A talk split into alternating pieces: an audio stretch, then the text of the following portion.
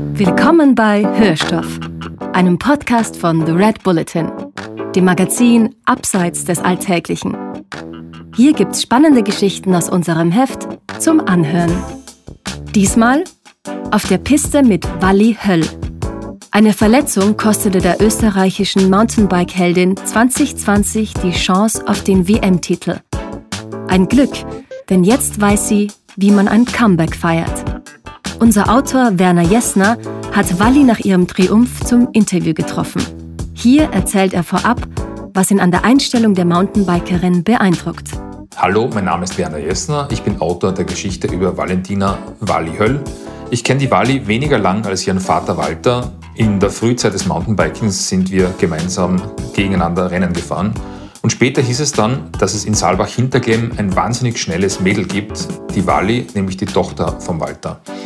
Ich habe in der Szene dann so Erkundungen eingezogen und alle waren total begeistert von ihrem Speed, noch bevor sie eigentlich tatsächlich Rennen fahren konnte. Sie wurde dann immer schneller und schneller und da blieben natürlich Verletzungen nicht aus. Und die Comeback-Geschichte nach einer ihrer schwereren Verletzungen hörte jetzt gleich und ich wünsche euch viel Spaß mit dieser Geschichte.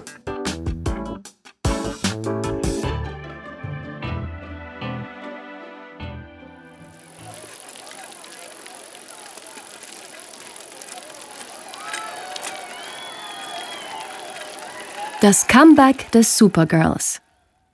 Skikönigin Lindsey Vonn wollte immer auf einer Herrenstrecke gegen Männer fahren. Für die 19-jährige Mountainbike-Downhillerin Wally Höll ist so etwas ganz normal. Im Mountainbike Downhill gibt es nur eine Strecke. Und die ist einfach eine Männerstrecke. Eine wilde Männerstrecke. Die TV-Kameras wollen es so. Doppelsprünge, steile Wurzelpassagen, mehrere Meter tiefe Drops und doch erfordert es gewaltigen technischen Aufwand, wie er für die Übertragungen des UCI Mountainbike World Cup betrieben wird, um das unfassbare Können und den Speed der Athleten einigermaßen wirklichkeitsgetreu abbilden zu können. Nachvollziehbar ist es ohnehin nicht, schon gar nicht vor Ort. Um beim Skivergleich zu bleiben, Gute Skifahrer werden die Streif in Kitzbühel schon einigermaßen unfallfrei runterrutschen können. Es ist zwar steil und eisig und die Hose voll, aber mit Querstellen und Kanten reinhauen wird der Amateur nach etlichen Minuten oben an der Hausbergkante auftauchen und ein paar weitere danach vielleicht unbeschadet unten im Ziel. Auf der Downhill-Weltcup-Strecke in Leogang ist das für normalsterbliche Mountainbiker unmöglich vor allem im Regen. Da gibt es ein paar Passagen, auf denen du keine sprichwörtlichen Kanten in den Untergrund rammen und runterrutschen kannst. Da gibt es Sprünge, die setzen eine gewisse Geschwindigkeit voraus, um zu funktionieren. Um abermals ein Winterbild zu gebrauchen, es ist eher keine Lösung, sich auf einer Skisprungschanze mit drei Meter Anlauf zu begnügen, weil man sich vor der Geschwindigkeit von ganz oben fürchtet. Wer oben nicht weiß, was er tut, wird unten aufprallen wie ein Stein. In Leogang gibt es gleich ein paar solcher Stellen, die selbst unter perfekten Bedingungen ein großes Herz brauchen.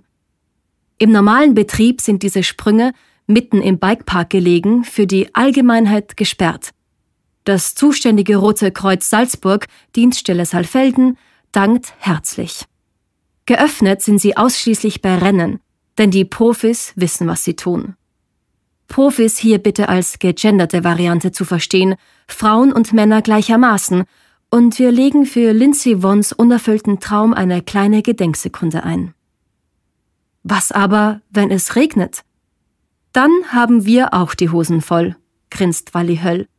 Schon jetzt mit 19 die beste Downhillerin, die Österreich jemals hatte. Staatsmeisterin ohnehin Junioren-Weltcup-Dominatorin, Junioren-Weltmeisterin. Noch so ein Spezifikum im Downhill. Nachwuchsracer fahren auf derselben Strecke wie die Großen. Daher sind die Zeiten eins zu eins vergleichbar. In Wally Hölls Fall heißt das, das Mädel bewegte sich mit 17 in der absoluten Weltspitze und wäre in jedem Rennen, das sie bei den Juniorinnen gewann, in der Elite-Kategorie zumindest auf dem Podest der ersten drei gestanden.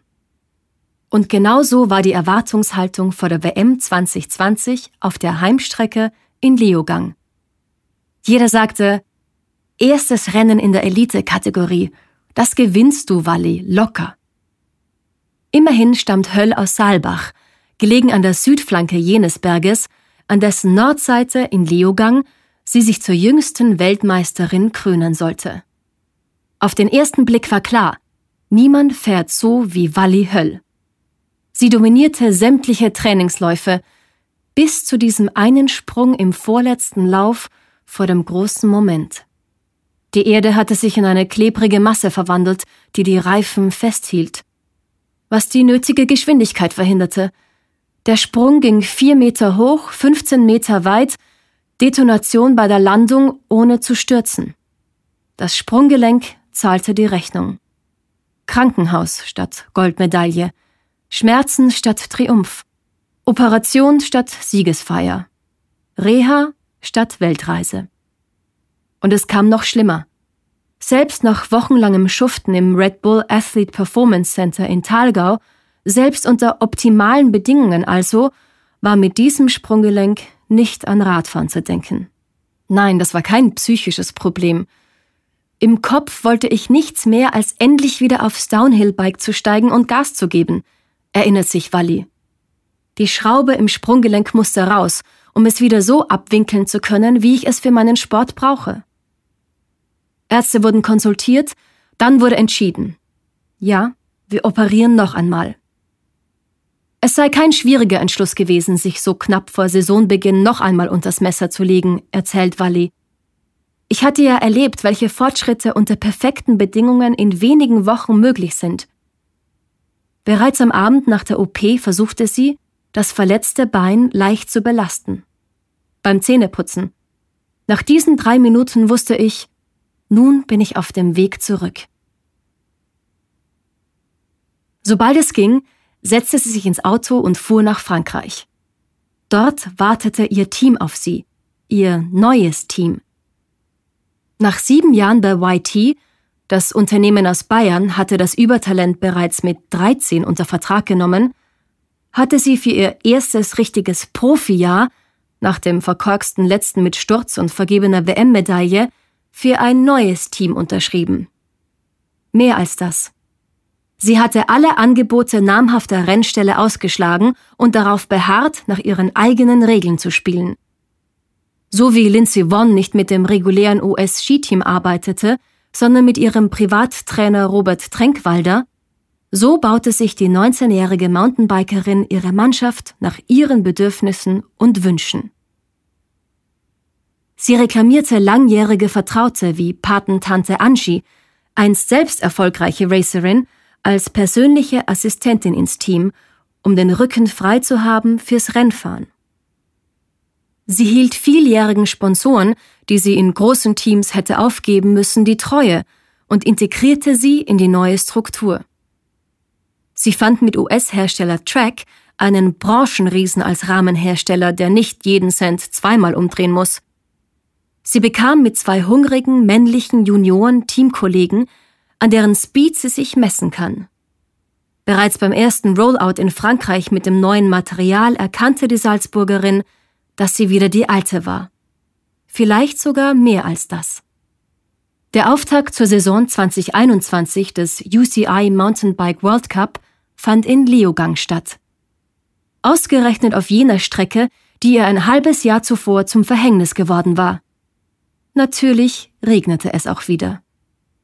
Der teuflische Sprung war bis zum zweiten Trainingstag gesperrt, für Männer wie für Frauen gleichermaßen. Er war unspringbar. An diesem Tag hätte er mit ziemlicher Sicherheit Karrieren beenden können.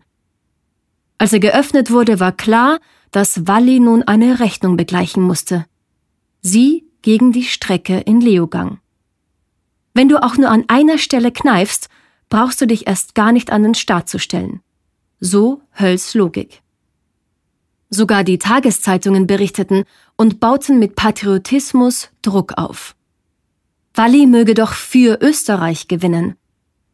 Die Saalbacherin fängt mit so einem Konstrukt allerdings herzlich wenig an. Aus welchem Land ich komme, ist doch sekundär, sagt sie und zuckt mit den Schultern. Ich gewinne in erster Linie für mich, meine Freunde, meine Familie, mein Team. Den Heimaspekt habe ich eigentlich nicht als zusätzlichen Druck wahrgenommen, nein. Und der Sprung? Angst oder wenigstens Respekt davor? Weder noch. Okay, vielleicht doch Respekt. Im letzten Jahr war ich einfach zu langsam, daher der Sturz. Heuer war der Regen stärker, der Schlamm dadurch weicher. Ich wusste, dass sich das ausgeht, wenn ich vorher zwei, dreimal gescheit reintrete, sagt sie. Sie sprang, landete, dann war erst einmal nichts. Und dann hörte man einen Schrei unter dem Helm, einen Schrei der Erleichterung. Da war also doch etwas passiert in der Athletin Höll, mental. Walli 1, Sprung 0. Und so würde das künftig auch bleiben. Was hat sie sich gedacht bei der Landung? Sie sagt, ich war schon erleichtert. Ich wusste ja, dass ich es kann, aber nach dem Sturz brauchte ich eben auch die Bestätigung im richtigen Leben. Darum auch der Schrei. Und dass ausgerechnet die Heim zur Schicksalsstrecke wurde, war ihr echt egal? Klar kennen mich in Saalbach-Leogang mehr Menschen als auf den anderen Stationen im UCI Mountainbike World Cup.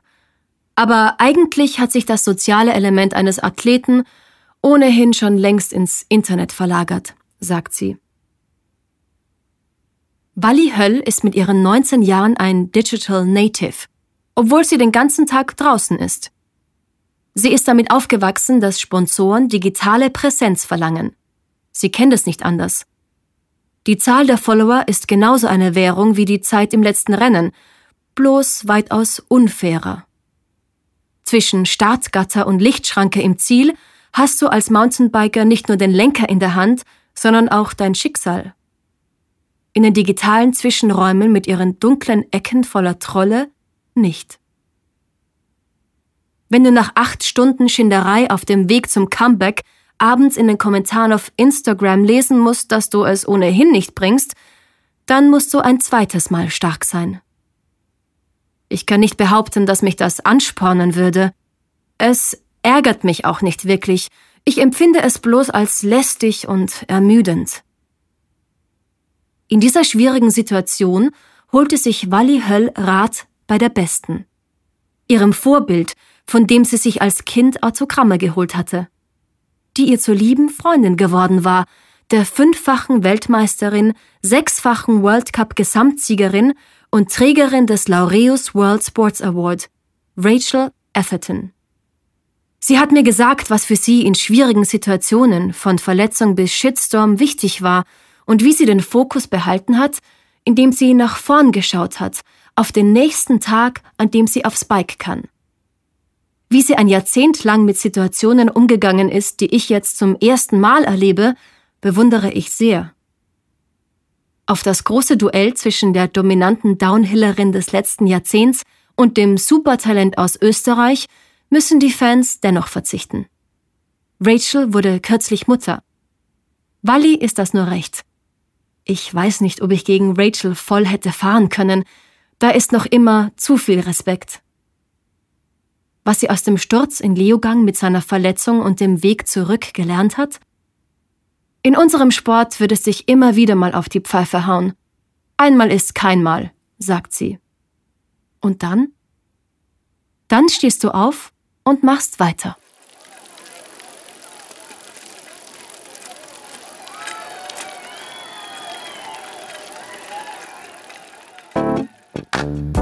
Das war Hörstoff ein Podcast von The Red Bulletin, dem Magazin Abseits des Alltäglichen. Mehr davon findest du überall, wo es Podcasts gibt, auf www.redbulletin.com und natürlich in unserem Magazin. Hat dir unser Podcast gefallen? Dann freuen wir uns über deine Bewertung und noch mehr, wenn du uns weiterempfiehlst.